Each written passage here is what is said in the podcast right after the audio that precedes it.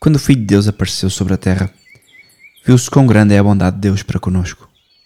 Escreve São Bernardo que primeiro se manifestou o poder de Deus em criar o mundo, a sua sabedoria em conservá-lo, mas a sua misericórdia manifestou-se particularmente quando o Filho de Deus tomou a natureza humana, a fim de salvar pelos seus padecimentos e morte os homens perdidos.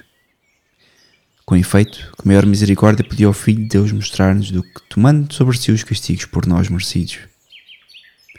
A ele nascido como criança, fraco e envolto em panos, deitado numa manjedoura, como que impossibilitado de mover-se e alimentar-se. É relevante que Maria lhe dê um pouco de leite para lhe sustentar a vida. Vede-o depois no pretório de Pilatos, onde é preso a uma coluna com cordas, de que não podia livrar-se, e açoitado da cabeça aos pés. Vede-o também no caminho do Calvário, onde pela extrema fraqueza e pelo peso da cruz que carrega, cai repetidas vezes por terra. E vede, finalmente, Jesus pregado no infame lenho, sobre o qual termina a vida, à força de sofrimentos. Pelo amor que nos teve, Jesus Cristo quer ganhar todo o amor dos nossos corações. Por isso mesmo não quer enviar um anjo para nos remir, se não quer vir Ele mesmo para nos salvar com a sua paixão. Se um anjo houvera sido nosso Redentor, o homem deveria dividir o seu coração manda a Deus como seu Criador e ao anjo como seu Redentor.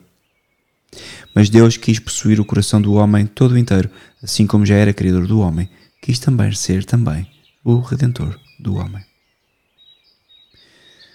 Ó meu amado Redentor, onde estaria eu neste momento se não me tivesseis suportado com tamanha paciência e se me tivesseis deixado morrer quando me achava em estado de pecado?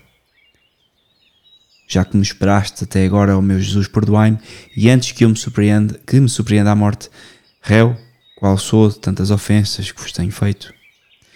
Ó meu Deus, ai de mim, se para o futuro não vos fosse fiel e depois de tantas luzes recebidas vos tornasse a trair. Estas luzes são o penhor de que quereis perdoar-me. Pesa-me, ó meu bem supremo, de vos ter injuriado tantas vezes e de vos ter ofendido, a vós que sois a bondade infinita. Confio no vosso sangue para obter o perdão e espero com segurança obtê-lo. Mas se tornasse a virar-vos as costas, merecia também o inferno, feito especialmente para mim. Todavia, é isto que me faz temer, ó Deus de minha alma. Posso tornar a perder a vossa graça. Sei que repetidas vezes vos tenho prometido fidelidade e cada vez me revoltei novamente contra vós. Meu Senhor, não me permitais, não me deixeis cair na grande desgraça de me fazer outra vez vosso inimigo. Enviai-me qualquer castigo que quiserdes, mas não este. Não permitais que me afaste de vós. Se virdes que jamais tenho ainda vontade de vos ofender, deixai-me antes morrer. De boa vontade aceito a morte mais dolorosa antes que ter de lamentar a miséria de mais uma vez me ver privado da vossa graça. Não permitais, Senhor, que me afaste de vós.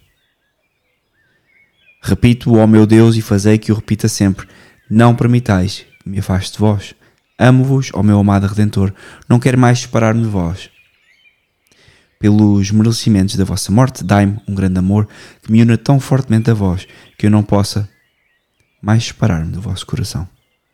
Ó Maria, ó minha mãe, se eu tornar ainda a ofender meu Deus, temo que vós também me hajais de abandonar. Ajudai-me, pois, com a vossa oração, alcançai-me a santa perseverança e o amor de Jesus Cristo. E é isso que temos que contemplar agora que estamos praticamente depois do Natal. Como Deus quis fazer, menino, como quis, sem dúvida, para além de criar o mundo, para além de dar à humanidade uma característica inigualável que é a liberdade humana, uma liberdade que tanto nos é útil, porque podemos ser co-criadores, podemos ajudar o próximo, podemos elevar a condição humana e louvar acima de tudo a Deus, que é esse o nosso propósito. Somos atormentados também pelo preço dessa liberdade e como essa liberdade tantas vezes nos oculta e nos esconde o amor que Deus tem por nós, porque usamos erradamente. Sabemos já, pronto, não vale a pena esconder, que o papel de um católico é esforçar-se, treinar, domar cavalo que guarda a alma, o corpo, as tentações, as paixões, e fazer com que a nossa vontade seja exatamente a mesma vontade de Deus. E nós muitas vezes estamos a pedir a Deus coisas estapafúrias que não nos fazem nem bem, nem fazem bem uh, à alma, nem fazem bem ao nosso ego, ao nosso, ao nosso ser. E ainda assim, usamos a nossa liberdade para isso. E Deus, como pedagógico que é, dá-nos o tempo necessário para que, olhando para aquilo que vamos fazendo todos os dias, nos possamos arrepender. Não só nos dá o tempo, como nos dá também a capacidade de redenção. A sua morte na cruz, sua vinda ao mundo. Ainda que Nosso Senhor seja um menino, como foi aqui há dias no Natal que festejamos o aniversário de Nosso Senhor Jesus Cristo, temos também que nos lembrar que aquele menino que sustenta o universo é a pessoa que tomou sobre si os nossos pecados passados, presentes e futuros.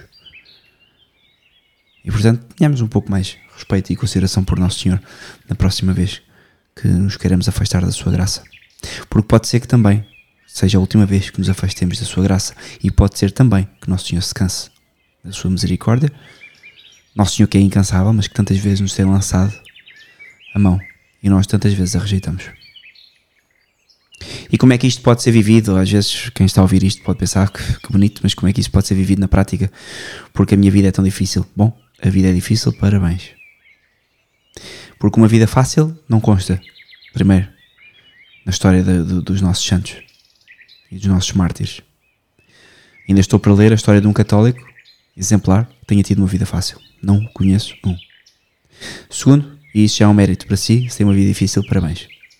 Segundo, que é que faria com uma vida fácil? Vale a pena conjecturar quão boa era a nossa vida se fosse assim ou assado? Não. Entreguemos-nos à cruz, sejamos fiéis àquilo que nos pede Nosso Senhor no dia a dia. Não pede nada de mais. Fidelidade nas coisas pequenas. Fidelidade naquilo que nós temos que fazer diariamente. No meu caso, vocês sabem, família, trabalho e nação. Se tivesse que coordenar, era nesta lógica.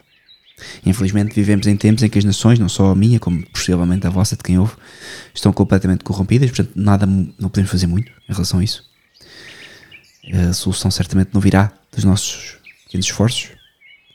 Ganharíamos muito mais antes em como ataca o resto. Temos uma pessoa que se entregou a vida por nós e que nos ouve atentamente todos os dias. E essa pessoa é nada mais, nada menos do que a pessoa que criou o mundo. Porque é que eu hei de estar a investir o meu tempo e o meu esforço em pessoas e em gestos e em actos que não servem nada, quando podemos ter um caminho direto, via verde, para Nosso Senhor, Criador do Universo. E portanto, podemos viver a nossa vida de dois modos. No modo individual e egoísta, que serve as paixões e os nossos desvarios, os nossos, basicamente tudo aquilo que nos apetece fazer hoje vamos fazer e vamos então fazer a nossa vida como se ela fosse a vida mais fácil e mais confortável do mundo, ou podemos fazer aquilo que o nosso Senhor nos pede desde o início, ou pensam que Deus o Senhor quis nascer como um bebê numa gruta onde para se aquecer tinha que ter dois animais. Então, façamos aquilo que nos compete.